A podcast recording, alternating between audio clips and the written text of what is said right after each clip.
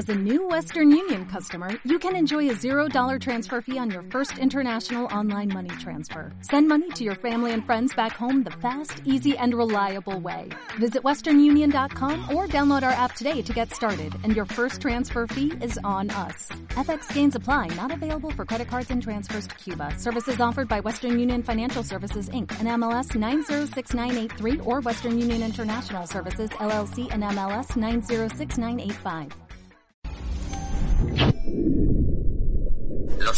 Están estudiando el fenómeno, específicamente ese estado de trance que parece caracterizar a los agresores. Se trata claramente de un desorden del comportamiento, pero ¿qué puede haber provocado una situación tan dramática como la que estamos viendo esta noche?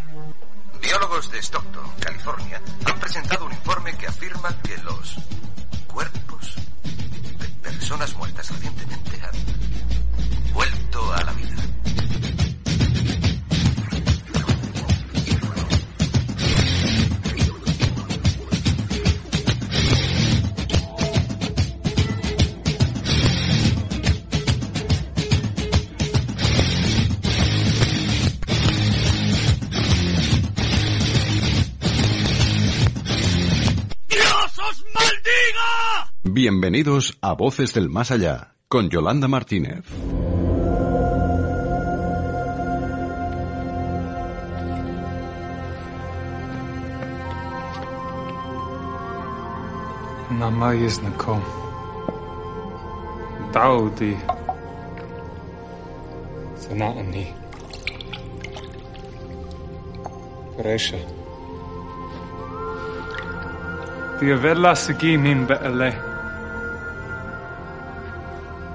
and rădafului. Ir I'll take her alone. halon. Ich fei menachma. old hoda kashta. the la.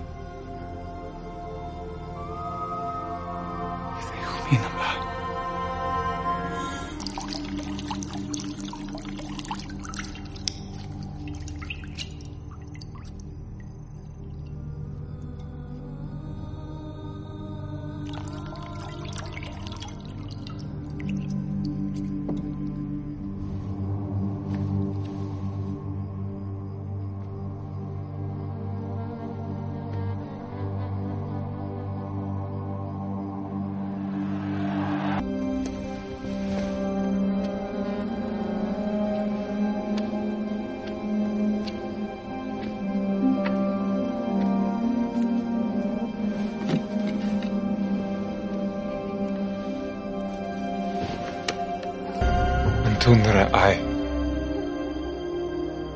Avatar Rabata Vanash. Yaveh Hayuhi Lehom. I. La. Kautum nem hakti en hasel tomma. Vilathil komara hem haki hita. Hitha hivu denale dena. Kokavel dena a veif lekom tune. Hivolukom. Antun maha amanin be.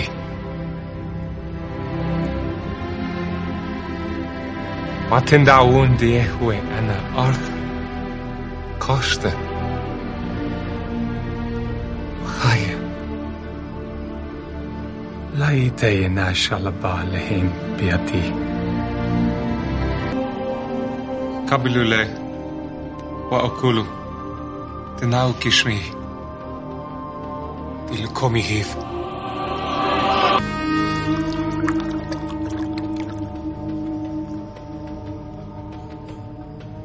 كبيلو شتايو. تنادمي. تبريثا خدثا تي هيف لكم وخربين تي ماشلا خطاين. ودو تنالا تكرني.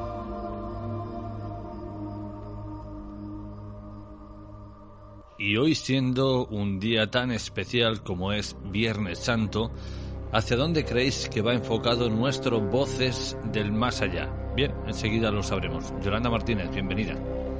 Buenas noches, Jorge. Pues Bueno, ¿Qué, qué? charlatana, Charlatana, bienvenida. es verdad que me han llamado charlatana, ¿no? Por ahí. Sí, sí, pues mira, digo yo, ¿para qué entra y escucha si soy una charlatana? Pero, em, a ver, en la variedad está el gusto, ¿no? O sea que... Yo me, yo me quedo asombradísimo cada vez que me da por revisar.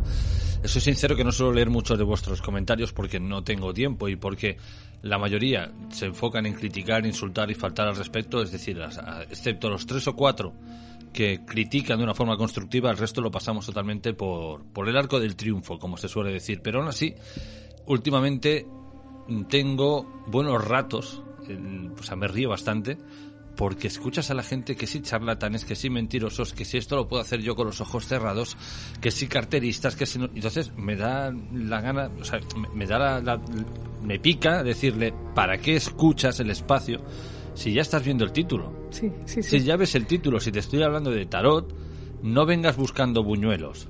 Si te hablo de ovnis, no vengas buscando al jardinero.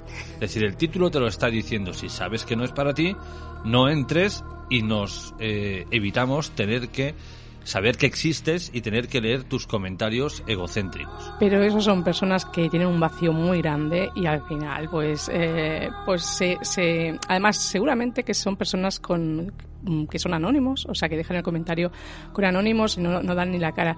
Esto viene por un comentario que se hizo en predicciones que hace como un mes y medio, si no recuerdo mal, Jorge, eh, en predicciones de la guerra entre Rusia y Ucrania, y que alguien dejó un comentario menuda charlatana o charlatanes o no, no sé. Eh, da igual, a mí realmente no me afectan, es lo que hay. Y justamente hoy, Jorge, vamos a hablar de alguien que también tuvo que poner la otra mejilla eh, a lo largo de su paso por, por esta corta vida que tuvo él, que vamos a hablar ni más ni menos de Jesús de Nazaret con la película de La Pasión de Cristo. Quiero decirte que la pasión es una palabra que proviene del latín y además significa sufrir, padecer y tolerar. Por ello, las últimas horas de agonía de Jesús de Nazaret se conoce con el nombre de la Pasión de Cristo.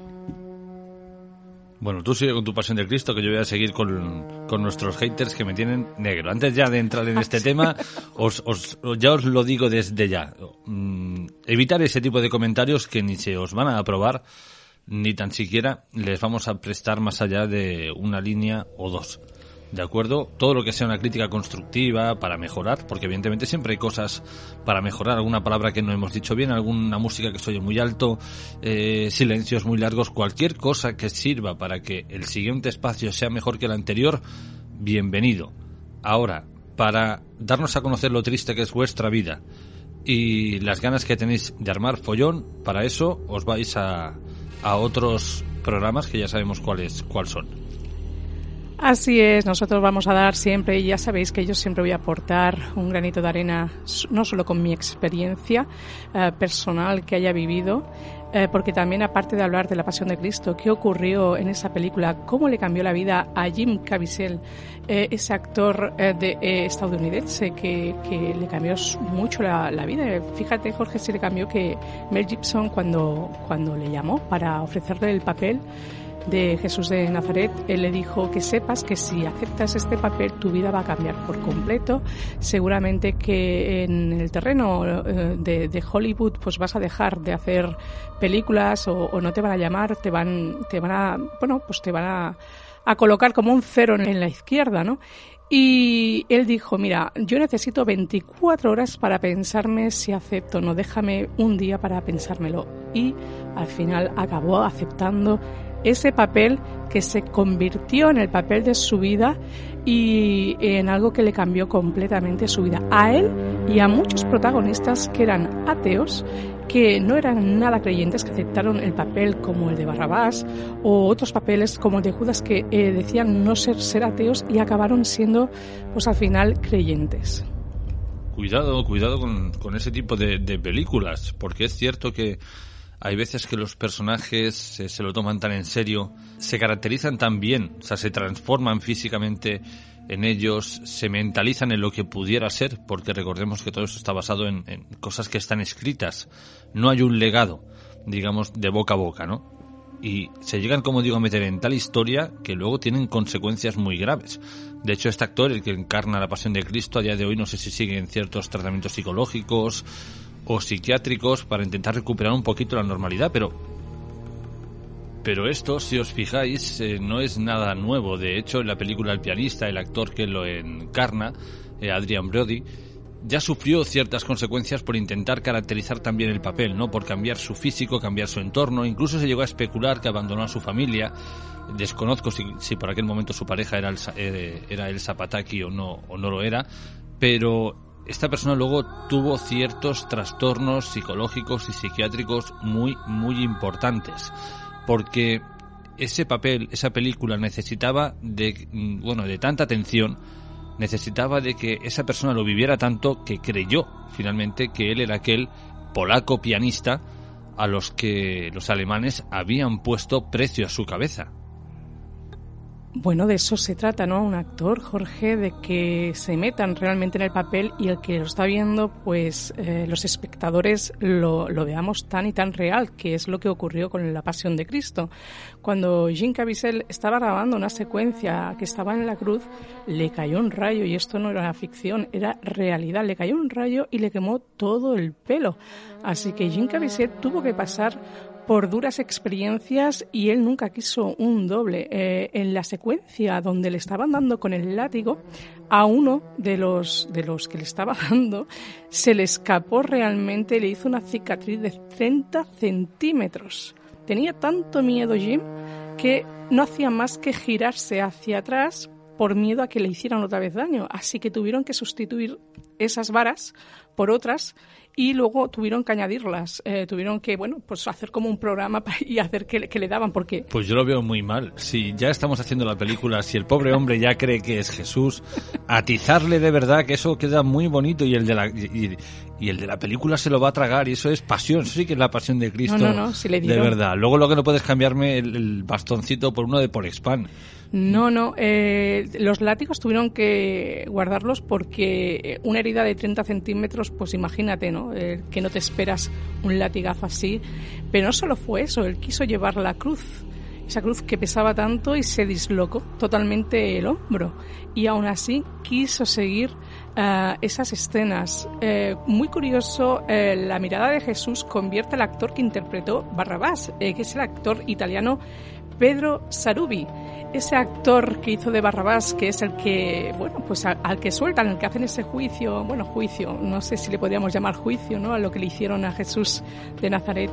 Eh, porque al soltarlo él fue muy curioso, porque él dice que cuando estaba interpretando Barrabás y justo eh, lo condenan a Jesús y a él lo dejan libre en esa secuencia de la película, el actor dice, el actor dice que podía ver la mirada de Jesús. No veía la mirada de Jim, sino la de Jesús, cómo le perdonaba y lo dejaba, o sea, como una secuencia real. Fue, dice que que lo transformó totalmente. Normal, con la paliza que ya le había dado era como, ya está, ya, ya, ya, te perdono, ya sabemos que es una película, que te has flipado, te perdono. Sabiendo cómo es Jorge, porque yo lo conozco muy bien, yo sabía que este tema me iba a dar un poco de candela como el de la charlatana, ¿es? O como... como... Yo no, yo no he sido, ¿eh? eso es un despropósito que hay por las redes sociales. Sí, sí, en las redes sociales hay un poquito de todo. Por eso no me gustan en absoluto. Eh, pero bueno, yo así, eh, te comento que esta película cambió no solo el actor, sino muchos actores que pasaron por allí y que ya, como he dicho al principio, eran ateos y acabaron convirtiéndose en creyentes. Por algo será. Pasaron muchísimas cosas también en las secuencias mientras estaba grabando la película. Eh, Mel Gibson recibía la visita de dos hombres vestidos de blanco que le estaban dando instrucciones de muchas secuencias y cuando luego lo estuvieron buscando pues desaparecía. O sea, que habían personas que aparecían y desaparecían de esa película. Jorge, ¿qué te parece? ¿Pero real o ya era, eh, cómo decirlo, efectos especiales de la propia película para que el actor aún se metiera más? No, no, no. Porque ya sabemos que allí donde está Mel Gibson como director, mm, agárrate que vienen curvas. Yo solo te puedo decir que todo esto ha quedado registrado, que a Mel Gibson se le aparecieron dos personas vestidas de blanco eh, que estuvieron en el rodaje y le daban instrucciones de cosas que habían ocurrido y las secuencias. Yo solo te digo que en esa película pasaron muchísimas cosas, por eso a Jim le, cambió tanto su vida y, claro, el meterse en un papel como Jesús de Nazaret y hacer la pasión de Cristo como la hicieron ellos, por cierto, se está haciendo la resurrección, que me muero de ganas de verla. Pero están empezando la historia por el final y la están empezando mal, porque la gente de hoy en día no necesitamos saber si Jesús murió de tal forma, si de alguna forma sobrevivió, resucitó, todo eso está muy bonito, bien. Hoy en día la gente está muriendo de formas más atroces. Lo que necesitamos saber, y que tienen que hacer una película de ello para ver si, lo, si, es, si es real, es si se puede convertir el agua en vino. Si puedes caminar por encima del agua, si eso pasa en la película y el actor luego puede hacerlo, ya está bingo. Ya se acabaron los problemas del mundo peces y, vino que tú quieras, no hay problema. Pero lo otro es un poco como irrelevante. Pues mira, tú tendrás una visión de Jesús muy distinta a la que tengo yo, evidentemente. Tú tienes una información, yo tengo otra. Hombre, mejor el Jesús que te convierte el agua en vino que no que te venga un Jesús con una corona de espinas, con un cuerpo reventado y ensangrentado y, pidiéndote ayuda, digo yo. No, no, a ver, no es así como, como... Mira, yo voy a hablar de... ¿Te va a bajar de la cruz a bailarte una saeta? No, voy a hablar realmente lo que es tener una experiencia con, con Jesús, ¿vale? Yo recuerdo perfectamente una vez que soñé con él y estaba en un teatro, ya lo conté aquí, sabéis que todas mis experiencias las cuento aquí. Y, estaba en un teatro y se quedó a oscuras y había una cruz enorme a, mi lado y yo pensaba, oh, Dios mío, Dios mío, que no se ponga de pie porque sabía que algo iba a suceder. Fíjate, yo tenerle miedo a una cruz porque no, no, no era así. Eh, no es que le tuviera miedo, pero me, impactó mucho porque sabía que algo iba a ocurrir. Y de golpe aquella cruz, cuando se apagan las luces, se me pone de pie, veo la imagen de Jesús y, y solo fue eso, la imagen de Jesús. Así que yo me desperté al día siguiente, fui a ver a mi madre y se lo conté y me dijo mi madre, ¿no lo has buscado? Y yo, Ay, pues no, tenía que haberlo buscado a ver qué significa. Pues mira, me puse manos a la obra, me puse a mirar qué significaba ah, una aparición en tus sueños de Jesús y decía que en unos días pues obtendría un milagro. Pues sí, sí, ese milagro ocurrió, Jorge. A día de hoy tiene 10 años, tiene nombre y apellidos. Tengo que decirte que llevaba 5 años buscando a mi hija y no había manera. Soñé con Jesús y me quedé embarazada. Yo creo que Yolanda tomó el mismo psicotrópico que los de la película La Pasión de Cristo, esto es a título personal, pero si realmente fue un milagro, no fue el nacimiento de Nicole. Yo creo que lo que te estaban anunciando era tu divorcio, que, que eso era lo más importante. Eso vino después. Porque entre que si te ha besado una entidad oscura, que ahora Jesús quizá hizo algo y luego te quedaste embarazada. Yo, el pobre Ramón, no sé qué pensar. Yo solo cuento mis experiencias. Son muchas. Seguramente que algún día acabe escribiendo mi propio libro porque hay muchas también y que queden ahí reflejadas para todo el mundo porque te vas a reír, te vas a sorprender, pero Jorge, hay muchas personas que cuando escuchan o me escuchan les han ocurrido a ellos también. Mucho, mucho de mis cosas que yo he contado, muchísimas cosas, mis sueños, mis experiencias. Luego hay personas que te escriben y te dicen, eso también me ha ocurrido a mí y, y qué bien poderlo escuchar de otra persona porque te alivia, ¿no? Saber qué, qué, qué ha ocurrido, ¿no? Pues es una manera de, de ayudarlos, por supuesto. A mí me da igual cómo me llamen, si peor que hicieron a Jesús, que ya sabían que lo iban a traicionar tengo que decirte una cosa.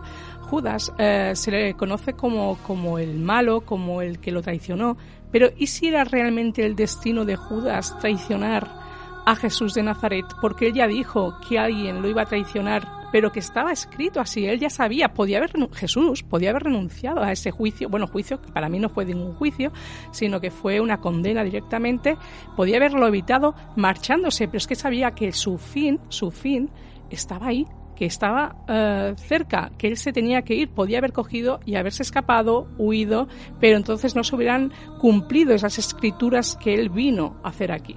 El tema de los juicios hay que tener también mucho en cuenta que Jesús ya tuvo muchos juicios anteriormente, antes del el último, en el que dijeron que si Poncio Pilato se puso de rodillas, cosa que los textos, las oficiales cuentan que no, que no fue así. Jesús ya fue denunciado en ciertas ocasiones, incluso por su propio, por su propio pueblo, por otras situaciones, pero que bueno, que no vienen al caso. El hecho de que Judas hubiera cometido ese acto, pues sí, era el destino que tenía que cometer él, igual que desgraciadamente lo que estamos viendo hoy, aquellos que están en guerra y están matando a otros, aunque lo vemos como una atrocidad, es parte del destino de cada uno. Esa persona tenía que terminar así y aquel tenía que hacer lo que tenía que hacer. Es duro, es duro, pero es que es así. Nadie nos ha dicho nunca que el destino para todo el mundo sea dormirse en una cama y ya llegar a otro lado. No. En muchas ocasiones pasamos por un atropello, por un asesinato, por una caída, por un ahorcamiento, por mil y una historias, ¿no? Y todo forma parte de un destino que ya estaba predestinado antes de que nosotros pisáramos esta tierra. Sí, así es. Lo que pasa que la diferencia es que él lo sabía y tenía que cumplir esas escrituras y por eso no huyó y no se fue. Por muchos juicios él lo único que hacía era ayudar, sanar, porque tenía el don de la sanación. Al fin y al cabo Jesús era un medium, un sanador, lo tenía todo, tenía todos los dones y vino, ¿no? Bueno, pues para, para que las personas despertaran un poco. Se, su condena pues eh, para mí fue muy, muy injusta y, ya está. Y, pero él sabía, sabía de eso. Pero es curioso porque él dice siete palabras en la cruz antes de morir. Y es curioso porque en la parte cuatro es cuando dice, eh, Dios me has abandonado, Padre me has abandonado, ¿no? Al fin y al cabo te das cuenta que es tan humano como tú y como yo, ¿no? Porque al fin y al cabo si tenemos una muerte muy, muy violenta o, o tenemos que sacrificarnos mucho, ¿no? Pues para la hora de morir, porque me parece muy cruel que a la gente se le crucificara, ¿no? No solo a él, sino a todos los que murieron crucificados, pues la verdad es que ahí te das cuenta pues que era tan humano como tú y como yo, pero que vino a hacer aquí pues lo que vino a hacer como pues como hacemos la mayoría muchas personas. Hay gente con un don de la sanación que si encuentras a las personas adecuadas te van a ayudar muchísimo. Es como encontrar a alguien que te oriente a hacer esas predicciones, como dicen algunos, que para unos te creen porque llevan 20 años consultándote y les han ocurrido muchísimas cosas o han seguido los pasos que tú le has dado y la vida les ha ido muy bien. Para eso estamos, para ayudar, para ayudar, por supuesto que sí. Y creo que él era así, era así, simplemente pues que él pues iba dando el nombre de, del Padre para que la gente y que todo esto quedara eh, escrito y que quedara pues en la historia, ¿no? No se puede hacer una iglesia, no se puede levantar, no se puede hacer una religión solo por, por uh, hablar o porque alguien diga que ha sido así. Realmente lo que se vivió allí, pues solo lo sabrán los que estuvieron realmente allí, ¿no? Pero yo he querido hablar un poquito de la pasión de Cristo porque me, ha chocado que Jean Caviezel precisamente eh, sus iniciales sean J, JC también y que tenía 33 años también cuando estuvo grabando ese film. Cuidado con lo de los 33. Ya, lo sé, lo sé. Sabía que me ibas ¿Vale? a Lo digo por ahí. porque Jesús no murió con 33 No. años en la cruz, murió con 35 y aún es- la fecha no está del todo claro. Entonces el número 33 muy bonito, pero que cuando dice la gente, tiene la edad de Cristo, no. No, pero Cristo no tenía esa Jim, edad. Jim Caviezel cuando empezó a hacer la película tenía 33, pero cuando terminaron por lo menos tenía 35 también, ¿eh? No te pienses tú que terminó Bueno, porque con- es un actor lento, es un actor que No, hombre, que a es pasito una, a pasito. es una película que al final se estrenó en el 2004, o sea que, y yo ya te digo, muchísimas ganas de, de ver la resurrección, Jorge, porque, bueno, pues porque a mí esas películas me gustan, me transmiten muchísimo y para mí al fin y al cabo Jesús es mi maestro y el que, el que siempre ha estado ahí, el que me ha dado señales de todo. Y hace poquito esta semana, curiosamente, que íbamos a hablar de Jesús, alguien vino a mi consulta y siempre me dejan pues sus experiencias y me dijo que su abuela eh, pues pudo ver cómo Dios se la llevaba. Bueno, Jesús dice, porque dice que tenía una cruz allí en la cama. Su abuela estaba ya agonizando, a punto de morir, y vio cómo Jesús bajaba, se le iluminaba una luz alrededor de ella y su abuela ah, se, se murió, falleció. Curiosamente, o sea que me dejaron este mensaje también esta semana, bueno, de una persona que vino a mi consulta, claro. Pero yo sin preguntar, fue muy curioso porque siempre me llegan mensajes así en el momento justo cuando voy a hablar de, de algún tema. A ver cuando te dejan algún mensaje bueno, positivo. Yolanda, compra el cupón. Yolanda, pon este número en la lotería. Tengo muchas ganas de que hagan eso, la verdad. Claro, y luego lo compartes. No, no, no. Eh, tú tienes que empezar a creer, a creer un poquito más, a creértelo. Entonces, igual te comienzan a dar sus resultados, sus frutos. A mí, Yo creo en muchas cosas, pero te voy a decir otras tantas. Yo sí creo en las cosas buenas que están por llegar y de hecho intento manifestarlas en mi cabeza pese a todo lo malo que se está acercando, pero es que hay días que cuesta, ¿eh? hay días que te levantas por la mañana y dices, ostras, bajo la persiana, me meto en la cama y fuera. Porque ya no solo a nivel personal, sino a nivel de amistades, a nivel fuera, o sea, mirando fuera tan solo de, nuestra frontera, parece que es que todo se derrumbe, pero por segundos. Y aunque siempre hacemos este chiste a modo de, bueno, así de forma sencilla, de prefiero irme a una casa con dos gallinas y dos cabras, os lo juro, ¿eh? que cada vez tengo más metido la cabeza que preferiría vivir en el campo con dos gallinas y dos cabras que no vivir la vida que me está tocando ahora mismo. Yo te diría una cosita, Jorge. Eh, tengo un oráculo muy bonito, que es el oráculo de la sabiduría, que hay una carta que dice, limpieza. Cuando uno no está contento con algo en su vida, lo que debe hacer es limpieza, ¿vale? Pero yo creo que tu vida te va bastante bien, eres un quejica, porque lo conozco perfectamente, no se puede quejar. Tiene trabajo, tiene salud, tiene personas que lo quieren a, a su alrededor. Entonces no te quejes tanto, que hay situaciones muy malas. Ahora, si te pones a ver por la ventanita del vecino, pues seguramente que encuentres cosas muy deprimentes, pero es algo que no hago yo. Es algo que doy gracias a Dios cada día por todo lo que tengo, porque me siento en paz conmigo misma, porque tengo a una hija preciosa, porque tengo salud, tengo trabajo, tengo mi hogar, eh, estoy feliz. Y si hay algo que me va a perjudicar, pues no lo hago, no lo miro, ¿vale? Porque lo siento mucho. Yo soy una persona que hace 20 años que tengo una consulta donde tengo que escuchar a veces muchas cosas, pero a mí eso no me traspasa, ¿vale? Yo siempre pongo pues una pared ahí, un muro y no dejo que me, me, traspasen porque a veces oyes cosas pues muy tristes. Hay veces que dices, bueno, de que se quejan y otros pues que lamentablemente tienen situaciones muy difíciles. Pero creo que la vida te va a ir, depende cómo te lo cojas todo, ¿vale? Y ya está. Es así de simple. Si es lo que digo, ¿no te gusta algo? Muévete, eres un árbol. Eso para empezar. Y segundo, haz limpieza. Pues entonces acabo aquí Voces del Más Allá. Pues ya está. No, no va a haber más. Voy a hacer el consejo de Yolanda. Limpieza. Vaya, vaya. En plena Semana Santa me está sacrificando también. Pues solo falta que me pongas en la cruz también. Me acaba de sacrificar en plena Semana Santa. Uno que no tiene ni vacaciones en Semana Santa lo acaban de sacrificar. Ay, cómo eres, Jorge, de verdad. Ay, señor, pues nada, pues se acaba ya, Jorge, aquí. ¿Terminamos? Terminamos, a menos que tengas otra cosa de Jesús que nadie sepa bajo la manga, no sé, que de Pues- vez en cuando baje de la, de la cruz. Mira, como hace el santo de, de, de San Feliu. Eh, tenemos un santo en la entrada del monasterio, el actual no, el anterior. Lo tuvieron que cambiar porque por la noche se bajaba y se iba de farra, a partir de las 12. San Benito. Y luego volvía a subir y se quedaba. Y al ayuntamiento no le gustaba eso y puso el que está ahora. Así que a menos que tengas alguna historia de que Jesús haga algo parecido, No, no, lo siento, pero de Jesús no tengo nada más que contar. Simplemente que yo sí que creo y tengo que decirte que a mí no, nunca me, ni siquiera cuando hice la comunión, hice la catequesis, porque no era obligatorio. Hace 40 años prácticamente no era obligatorio, así que yo no, yo no la hice. Y tengo que decirte que el amor por él era curioso porque nadie me había hablado de él, pero lo tenía. Y no soportaba oír la palabra esa de me cago, ¿sabes? No la soportaba. Si alguien la decía me ponía muy nerviosa y no me gustaba. Así que tal vez traiga recuerdos de allí eh, desde que era muy pequeñita y por eso eh, le, bueno, lo tengo dentro de mí. Le quiero, le respeto y bueno, espero que, que tú, que tú también lo hagas, que yo sé que eres muy bromista, que él te conoce, que sabe que tú eres así, ¿eh? Pero que en el fondo eres, es más creyente de lo que podéis llegar a imaginar, de lo que podéis llegar a imaginar. Yolanda Martínez, formas de contacto. Recordad que tengo mi Instagram, Yolanda Martínez 544. Allí os dejo cada semana un vídeo para que podáis ver cómo os va a ir la semana.